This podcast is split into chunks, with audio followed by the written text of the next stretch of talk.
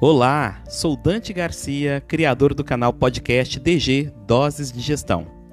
Este é o nosso 18º episódio, onde falaremos um pouco sobre o tema Errar, Acertar, Aprender, um trinômio fundamental à excelência na gestão das organizações. Desta vez, trago um apanhado de ideias publicadas sobre estes temas, como também apresento meus comentários e opiniões. Vamos lá? Eu inicio com a seguinte questão: Qual é o significado da palavra erro? Na etimologia da palavra, vem do latim errare, que significa perder-se, andar sem destino, cometer uma inadequação. De uma maneira geral, esta palavra causa um profundo torpor nas equipes das organizações, especialmente porque a nossa cultura é quase sempre pautada pela culpabilidade e penalidade, e não pela responsabilidade e pela justiça. Mário Sérgio Cortella cita em seu livro Pensar Bem nos Faz Bem que, abre aspas, alguém que é capaz de admitir o erro está indicando que ganhou um nível maior de inteligência.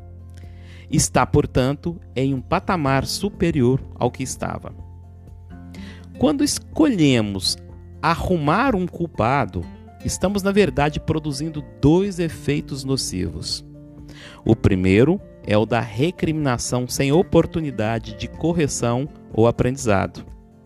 O segundo é do medo, quando as pessoas percebem que não há sentido na culpa que foi atribuída.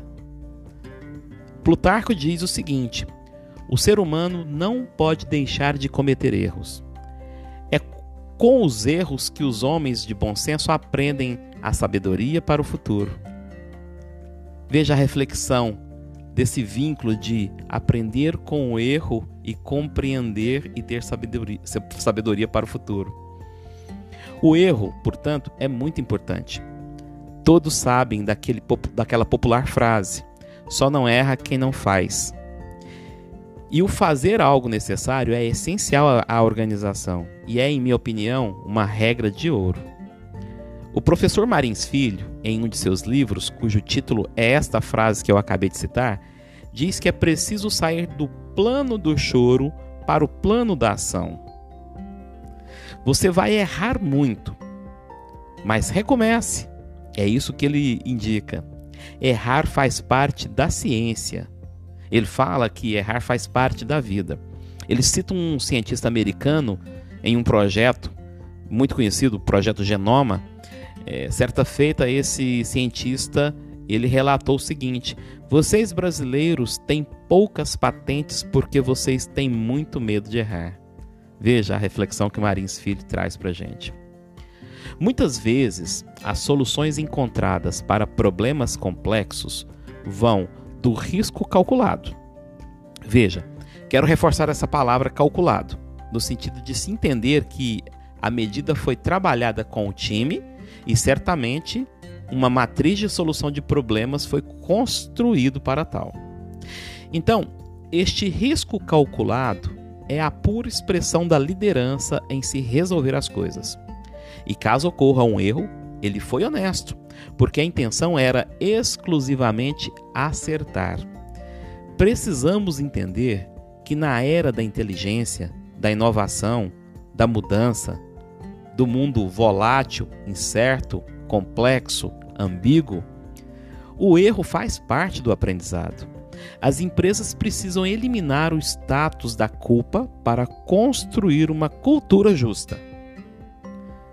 Mais que punir, é preciso entender o erro. Mas, Dante, e o que vem a ser essa tal cultura justa? Bom, podemos entender como um modelo de governança. Um modelo ancorado no princípio de que nem todos os erros ou violações de conduta são resultantes de má intenção da pessoa.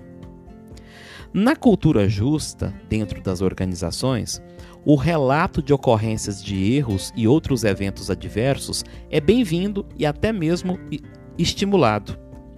A ideia é fazer com que os colaboradores do time, ao reportarem permanentemente os fatos, passem a dar tratativas e constituir políticas de prevenção. Assim, as falhas nos processos das diferentes áreas da organização serão tratadas e estes processos serão aperfeiçoados, evitando que novos erros não intencionais sejam cometidos e que as brechas para a prática de erros intencionais sejam diminuídas. Vivian Sueiro, que é uma compliance officer da ACD, ela menciona que a culpabilização deverá ceder lugar para um cenário de equilíbrio entre dois extremos, a punição e a banalização. Não queremos os extremos numa cultura justa. Portanto, num conceito de prestação de contas muito é, utilizado atualmente, que é o de accountability, será fundamental para apartar um comportamento imperito displicente em relação ao erro do que é um erro intencional. Não quer dizer que os erros não intencionais devam ser isentos de gerar é, consequências para quem os cometeu. Longe disso.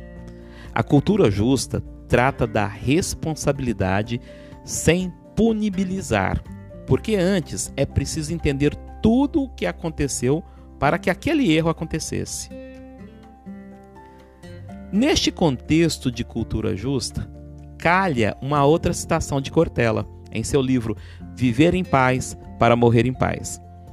Ele diz que a vida é composta por erros e acertos, dores e delícias.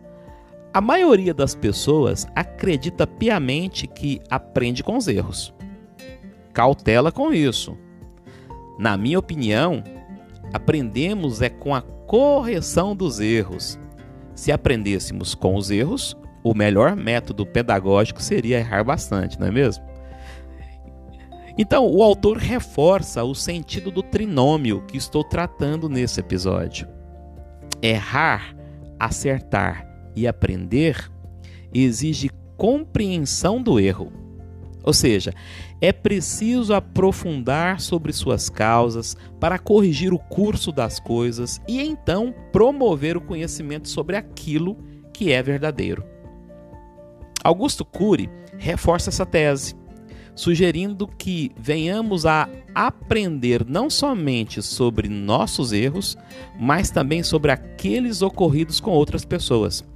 Ele diz: Abre aspas. Uma pessoa inteligente aprende com seus erros. Uma pessoa sábia aprende com os erros dos outros. Mas estamos aqui hoje não somente para falar de erros e acertos. Quero também comentar sobre a palavra aprender. Bem, na etimologia, aprender vem do latim ad, que significa junto. Mas preendere, com o sentido de levar para junto de si. Então, metaforicamente, podemos entender como levar para junto da memória. No contexto em que estamos tratando, é importante reforçar que aprender com os erros demanda a ousadia de se arriscar, como já comentei. Uma questão fundamental nisso tudo é que não bastará apenas que as organizações e seus ambientes estejam dotados de ferramentas, modelos e soluções para uma cultura justa. É preciso que o líder tenha iniciativas que promovam movimentos e atitudes que levarão à busca do aprendizado. E neste contexto, nada melhor que aprender com os exemplos da própria natureza ou por meio da sabedoria popular. E é isto que eu tratarei a partir de agora. Acompanhe comigo. Primeiramente, eu trago uma reflexão sobre aprendendo com as águias. Veja que curioso. O ninho para os filhotes é construído baseado em duas finalidades: proteger e incomodar.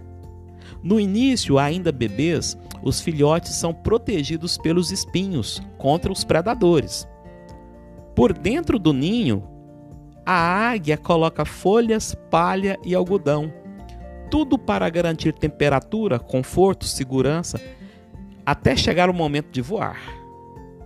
O ninho é construído do alto do penhasco e também tem dois propósitos: proteger e preparar o filhote para o primeiro voo. Quando a mãe percebe que o filhote já está com asas prontas, ela começa a preparar a saída do ninho, gerando um desconforto por meio do que? Da retirada do que antes protegia, ou seja, a mãe águia retira as palhas, as folhas e o algodão. É preciso que o filhote se incomode, até que ele resolva sair e se arriscar ao primeiro voo. Uma experiência que será única e que tornará sua vida a partir daquele momento totalmente independente. Detalhe: caso ele não se arrisque, a própria águia mãe empurra o ninho lá das alturas para que a nova águia abra suas asas e faça o seu primeiro voo sozinha. A partir daquele momento, sobreviver e, e enfrentar os próprios perigos passa a ser um problema próprio e exclusivo da jovem águia. O que isso pode nos ensinar? Primeiro, o incômodo é necessário para evoluirmos e aprendermos a voar e viver a vida com protagonismo, assumindo seus próprios erros e aprendendo a forma com a qual você vai contornar aqueles erros. Segundo, sair da zona de conforto é uma necessidade. Terceiro, nós só conseguiremos estar em paz consigo mesmo quando percebemos que nossa zona de conforto não mais nos, nos limita. Quarto, que não podemos viver acreditando na dependência de outras pessoas que às vezes usurpam nosso protagonismo na vida e no trabalho. Existem novos ares de oxigênio lá fora. Bem, uma segunda história que eu quero trazer aqui sobre o aprendizado é como uma criança indígena aprende a lidar com o mundo. Veja que questão é, curiosa, que é um depoimento de Ailton Krenak. É, ele fala sobre a convivência com a natureza nutre a colaboração com o mundo externo. Veja que ele fala. Observarmos uma criança na aldeia durante os seus primeiros cinco anos de vida, ela fica suja de barro, tomou chuva, uma criança que pode subir em árvore, que pode levar picada de marimbondo, formiga, está exposta a riscos e isso a ajudará a lidar com o mundo. Ela será capaz de criar e se proteger do mundo. Se você só tem insegurança e medo em relação a tudo que está ao seu entorno, é difícil desenvolver uma atitude colaborativa muito interessante essa questão da cultura indígena e a forma com a qual a criança é abordada nos seus erros e acertos por meio do contato direto com a natureza. E por fim, para fechar o raciocínio, eu trago alguns ensinamentos de sabedoria oriental milenar, que é apresentada por Marcos Aico. Veja os, os pontos que ele coloca é, de sabedoria. Primeiro, ele fala o seguinte: nas organizações é preciso que você elo, é, é, pratique o elogio, mas não faça elogios equivocados que possam inflar os egos.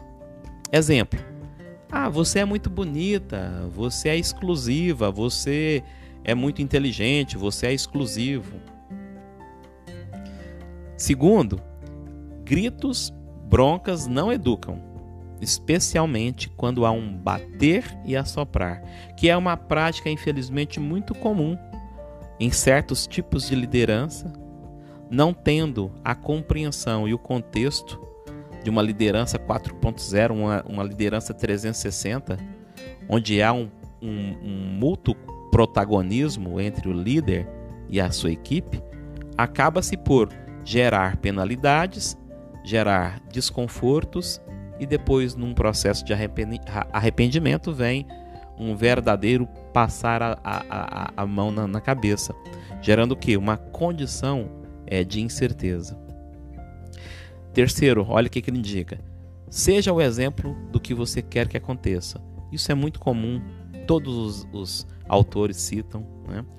Todas as pessoas que falam sobre liderança é que ela vem principalmente é, do exemplo. Então, se queremos uma organização inovadora, nós temos que ser, ser nós deveremos ser inovadores. Se queremos uma organização que tenha um, uma gestão pautada pela excelência, nós temos que produzir excelência e assim sucessivamente. Um outro ponto que ele traz é que não repreenda pelo erro, que é inclusive o tema que a gente está discutindo aqui, né? Cutucar a ferida e assediar constantemente, além de não educar, gera revolta. Não fazer do erro a culpabilização. Não fazer do erro alguém que se torna totalmente responsabilizado e que será penalizado. É importante dialogar e aprender com o erro, mas não usá-lo como uma forma de cutucar feridas e assediar as pessoas. Um outro ponto que ele traz: crie um ambiente harmonioso, um ambiente feliz, seguro, maduro e verdadeiro. Olha que questão interessante.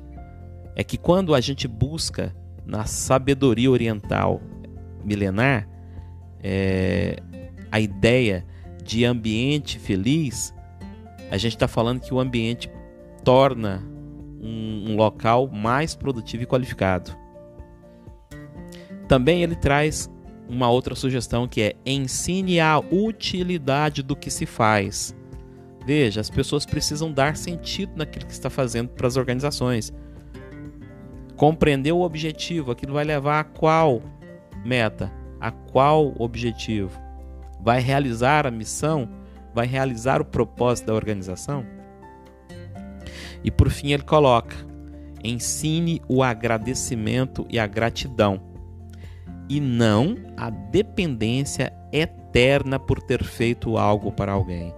É muito comum nas organizações que geram esse sentimento de paternalismo em que as pessoas ficam de certa forma na obrigação porque por algum motivo de relação durante o tempo naquela organização, né, houve trocas de apoios. A grande verdade é que todos nós devemos ser gratos.